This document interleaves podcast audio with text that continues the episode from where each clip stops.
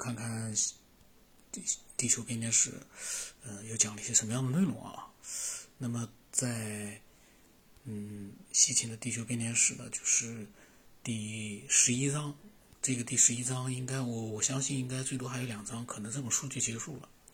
嗯，那么这么多内容下来呢，我个人是觉得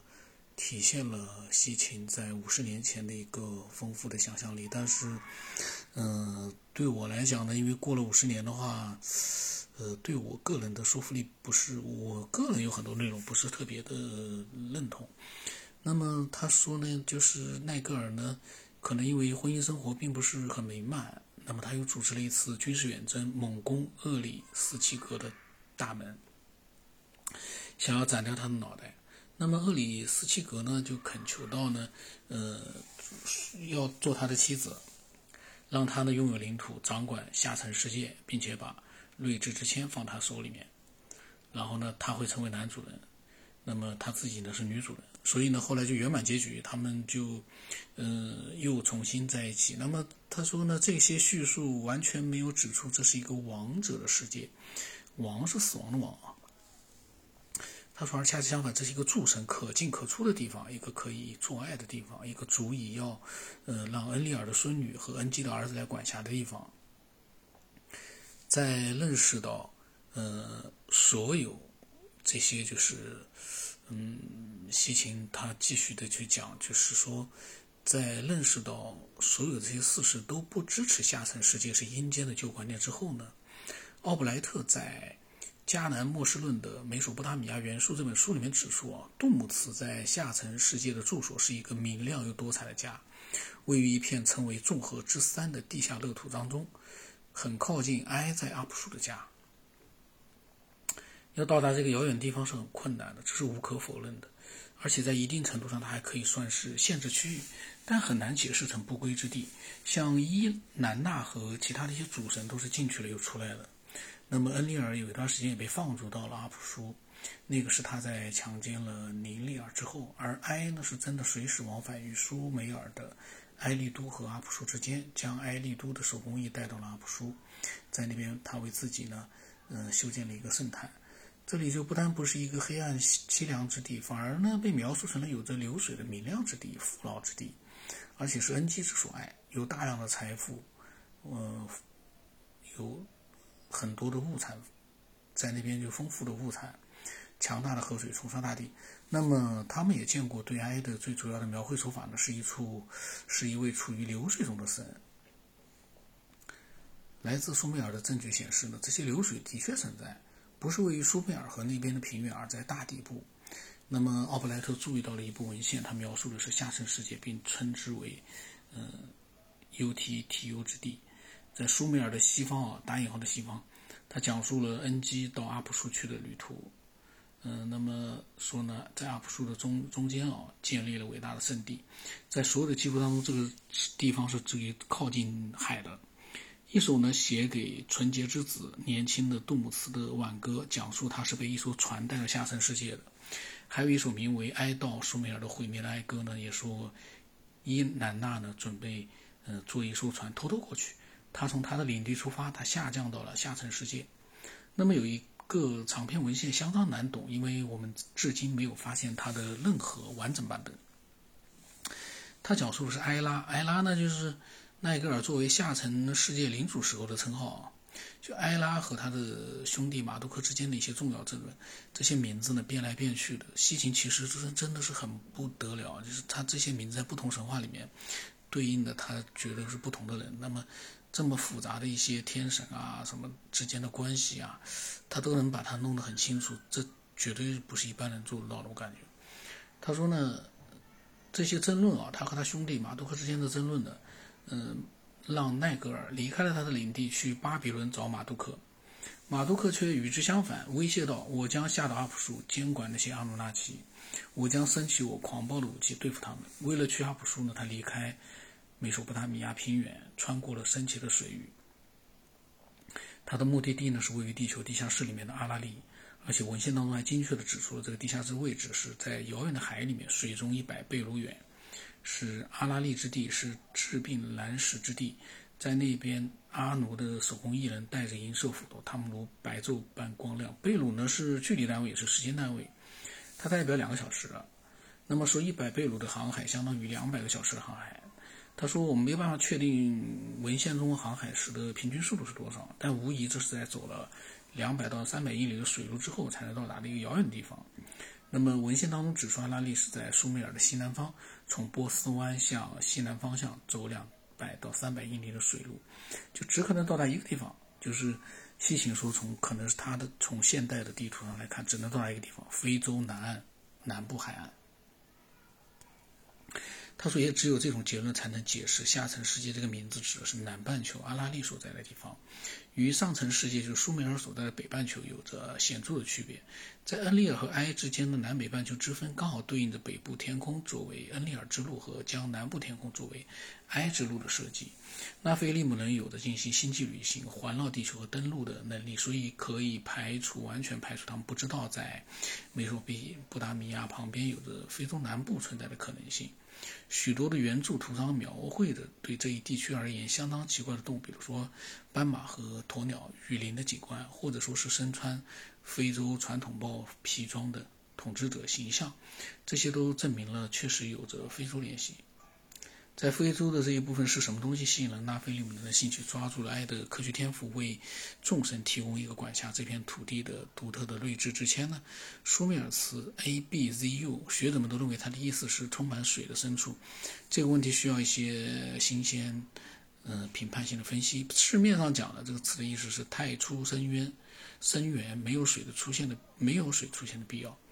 按照苏美尔语的语法规则，任何一个词当中两个音节互换位置是不会影响词义的。意思就是说呢，a b c z u 和 z u a b 是同一个意思。后者的拼读让我们能在散族语当中找到与之对应的词。呃，那么说 z a a b 呢，嗯，一直以来都是贵金属的意思，而且特指黄金。那么在希伯来语和它的近亲语系当中都是如此。嗯，苏美尔象形文字当中的 a b z u 是一个绝地的工具。下方像是矛头，上面呢如毛柄。由此可见埃不是什么充满水的深处的统治者，而是负责开采地球金属的神之。他的这些论论证啊，不知道可能要理解的深入一点，可能会认同吧。我是觉得这么去。解释或者说是猜测，就我总感觉吧，想想玩玩可以，但是你要是嗯认真的去让人家相信你所说的，我就觉得比较难。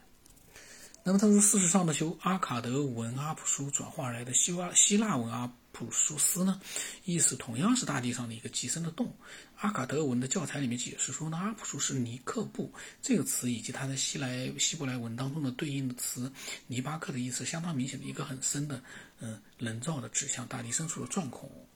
那么延伸注意到，这是一个人啊，常常出现的阿卡德名词比特尼米库，呃，不应该翻译为睿智之物，而是应该是深处之物。他引用的一段文献呢，就是。当中有这样的陈述说，黄金和白银是从比特尼米库来的。他还指出啊，另一段文献指解释说呢，尼米基女神萨拉这个词，这个阿卡德的名字是苏美尔文，拿着闪亮青铜的女神的译文。嗯，延伸指出呢，被翻译为睿智的阿卡德词语尼米库，它本身应该是与金属有关的。但至于这是为什么，他的回答也异常简单，他说我不知道。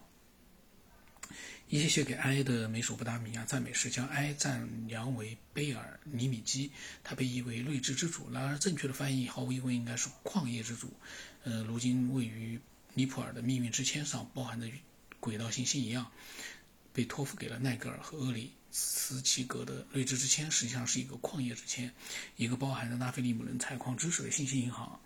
作为阿普苏的主人，埃得到了另一个儿子的帮助。他是神杰比尔，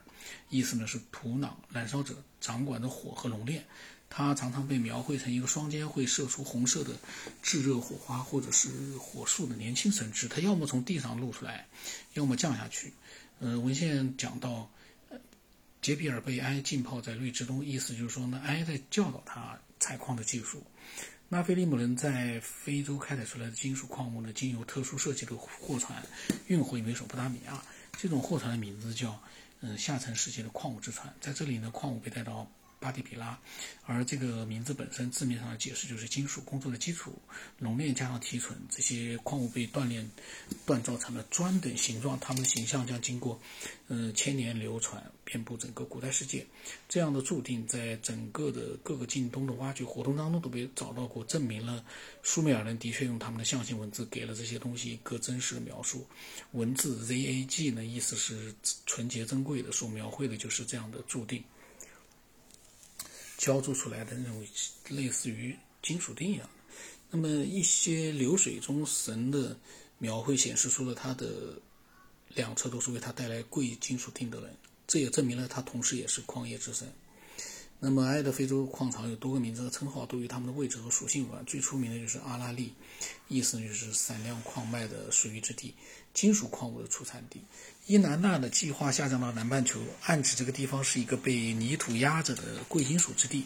他们被埋在地下，由埃利卡莱纳报告的一部文献当中呢，列出了苏美尔世界中的山脉与河流，其中叙述到呢，阿拉利山金之家。还有一部由拿道讲述的破损文献也证明了，巴蒂比拉的继续运转是要依靠阿拉利的。那么，美索不达米亚文献通常将矿场描述为多山的，有着长满草的高原一样的顶部和阶梯，植物茂盛。厄里斯基格在这片土地上的首府被苏美尔文献形容成在山脉的胸部，看得出来是在内陆。在伊斯塔旅行图的阿卡德版本当中，看门人欢迎了他。那么库图呢，在阿卡德语当中所表达的意思是在心脏地带。他在苏美尔的原文当中也表表达的类似的意思，就是明亮的高地。所有的文献都提到这是一片土地，有着明亮的白昼，阳光充裕。苏美尔语中表达黄金啊，意思就是明亮的，从地里面出来的；和白银呢，呃，意思是明亮的金。这样的一些词汇都保留着这些贵金属和厄里斯七个明亮的领地之间的最初的联系。太牵强了。那么他说呢，苏美尔的第一种文字当中所使用的象形符号，不仅显示出了与各种冶金过程之间的联系，还显露出了这些矿物资源是深藏在地下并需要挖掘的。表达铜和青铜，就是英俊明亮之时；黄金呢是至上金属矿，或者是精炼，就是明亮到进化的词汇符号，都是一种矿井的图形变种。那么他的意思就是说呢，嗯，所谓的地下世界啊，地下的这个，嗯，下层世界指的其实是非洲，而且是南部非洲。嗯，他的想象力呢很丰富，但是我现在关心的是，在他所说的这个地方，南部非洲，到底有没有发现过，呃，他所讲的这些可能性的这个。证据，古代的一些证据，我觉得很难讲，很难发现啊。这这这个绝对不是那么容易就发现的。非洲南部有他所讲的这些东西，文化或者神的任何的遗迹的展现或者是证据吗？不太清楚啊。